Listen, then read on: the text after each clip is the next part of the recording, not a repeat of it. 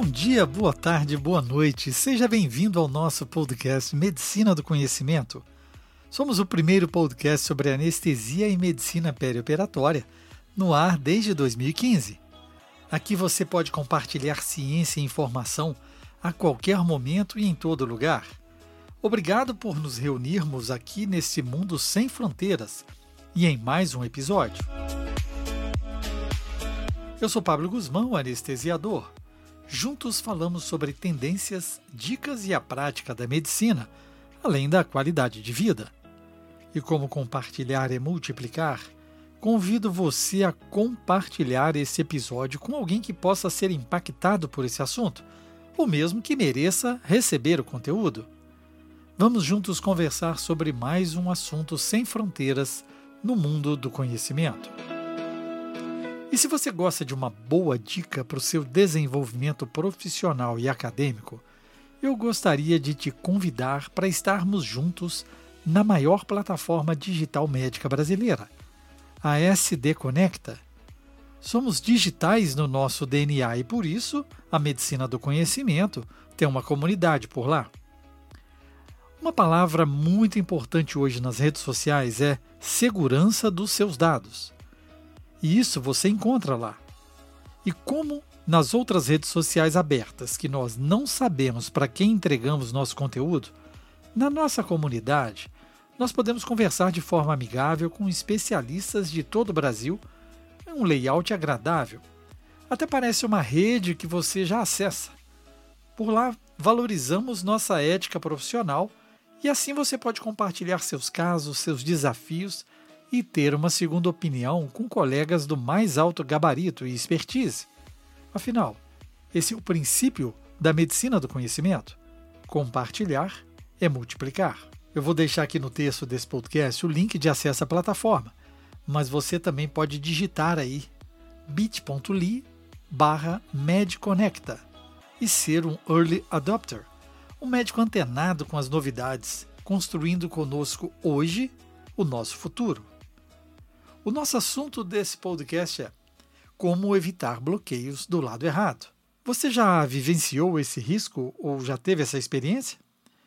Embora as listas de verificação sejam obrigatórias para o uso no local do atendimento imediatamente antes da cirurgia, a sua eficácia para evitar incidentes de bloqueio de nervo do lado errado continua comprometida pela falta de um procedimento padrão para que a gente possa garantir que os bloqueios sejam implementados corretamente. A New York School of Regional Anesthesia nos apresenta o argumento para a adoção de um protocolo universal, onde um sistema de adesivos pare antes de bloquear, atualmente em vigor na New York School, pode fornecer a segurança que fará a diferença.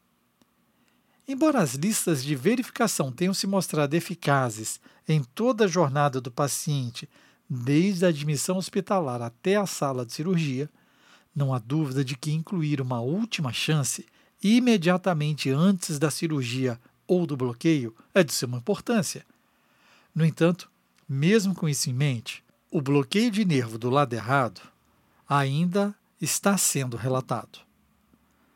O desafio não está no checklist em si, mas na ausência de um procedimento universalmente reconhecido para garantirmos que o checklist não seja omitido e executado corretamente no ponto de cuidado. A Joint Commission define cirurgia do lado errado como um procedimento invasivo realizado na parte errada do corpo, no lado errado ou no paciente errado, e que expõe o paciente a mais do que um risco mínimo. Essa definição abrange procedimentos realizados tanto na sala de cirurgia quanto em ambientes de atendimento ao paciente fora do ambiente cirúrgico. Cada procedimento no local errado é considerado um evento sentinela, definido como uma situação diversa grave de segurança do paciente, não relacionada principalmente ao curso natural da sua doença ou condição subjacente. Análise de causa raiz é uma parte essencial da revisão institucional de acreditação ou recredenciamento por órgãos avaliadores de qualidade e segurança.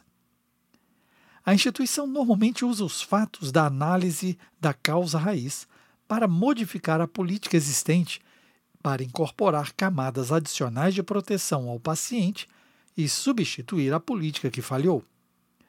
No entanto, quando a análise de causa raiz determinar que os profissionais omitiram ou não seguiram a lista de verificação, esses profissionais podem estar sujeitos à ação disciplinar. Muitas vezes, esses eventos se associam à fadiga da lista de verificação, da qual a familiaridade excessiva com a rotina resulta em menos atenção aos detalhes, interrupção da cadeia de comando, da qual a equipe completa não está presente o tempo todo, e ambientes movimentados, onde o praticante que realiza o bloqueio pode ser chamado para outro local no tempo entre a realização do checklist e o bloqueio. Nos casos em que um anestesista pode estar envolvido apenas no início e no final do procedimento do bloqueio de nervo, é essencial ter um protocolo padrão em vigor que garanta que o procedimento da lista de verificação seja cumprido e não esteja sujeito à memória ou suposição individual. Deve haver um sinal de interrupção forte o suficiente para captar a atenção do praticante do bloqueio nervoso e ser incorporado em um protocolo que assegure que todos os membros da equipe, independente da presença de um auditor durante todo o procedimento, estejam cientes se ou não a lista de verificação foi concluída. Muitas ações sem eficiência são listadas por instituições questionadas sobre esses processos de segurança para se evitar o bloqueio de nervo do lado errado.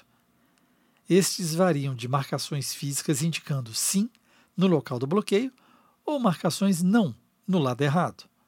Retenção da agulha de bloqueio do praticante até que a lista de verificação seja concluída ou a realização de um simulado antes da punção uma instituição chegou a reposicionar fisicamente o leito do paciente para obstruir o acesso ao lado errado. Independente da eficácia das várias opções, o fato é que nos deixamos expostos a erros potenciais sem um protocolo padrão e universalmente reconhecido. O que aconteceria, por exemplo, se um membro da equipe de uma instituição saísse para ingressar em outra com uma abordagem diferente? Um protocolo padrão é o caminho a seguir para eliminar dúvidas e minimizar o potencial de omissão da última lista de verificação. Dr. Edmir Hedzik, da New York School of Regional Anesthesia, enquanto trabalhava com os fabricantes de materiais para desenvolver capas de sondas de ultrassom, especificamente para o seu uso em anestesia regional, teve a ideia de incorporar uma barreira física ao design. O resultado é um adesivo simples, mas altamente visível com a palavra STOP, com um selo sobre a tampa da sonda. Uma vez que o médico não pode acessar as imagens de ultrassom até que este adesivo seja removido, este é um sinal claro para interromper o procedimento e marca o ponto em que o tempo limite e a última lista de verificação é realizada. O adesivo X-Cover Stop, desenvolvido pela B. Brown, é então retirado da tampa da sonda e aplicado em um local visível nos campos que cobrem o paciente para indicar que a lista de verificação foi concluída. Isto serve como uma segunda camada de controle para que qualquer pessoa que entre na sala ou participe do procedimento possa saber rapidamente se o procedimento da lista de verificação foi executado ou não. De fato, a ausência de adesivo nos campos cirúrgicos deve levar o recém-chegado a perguntar se o checklist foi realizado. Esse protocolo simples foi adotado como obrigatório em todas as instituições da New York School of Regional Anesthesia e acreditam que ele oferece uma solução simples de implementar, o que é o mais próximo do fail-safe, entendido como segurança contra falhas, que podemos imaginar que você achou da solução simples? Parece ser efetiva? Deixe seu comentário e sugestão onde nos ouvir. Se você quer segurança e proteção dos seus dados, venha para o nosso ecossistema digital. Participe lá na nossa comunidade Medicina do Conhecimento, Um dos tópicos discutidos é exatamente a anestesia regional. Ative a notificação para você ser informado quando o novo podcast for publicado e a qualquer momento, em todo lugar, no seu lazer, no trabalho, no seu deslocamento, escute a nossa rádio web no www.medicinadoconhecimento.com.br.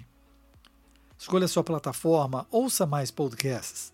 Siga pelo Spotify, Deezer, Apple, Google Podcasts, SoundCloud, YouTube e mais uma dezena de agregadores.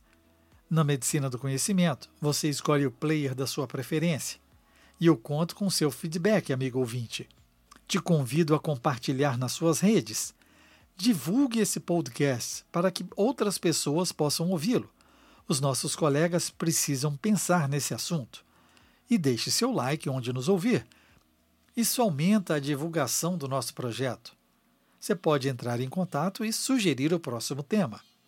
Fique ligado nas redes sociais Twitter, Facebook e Instagram Medicina do Conhecimento. Afinal, compartilhar é multiplicar.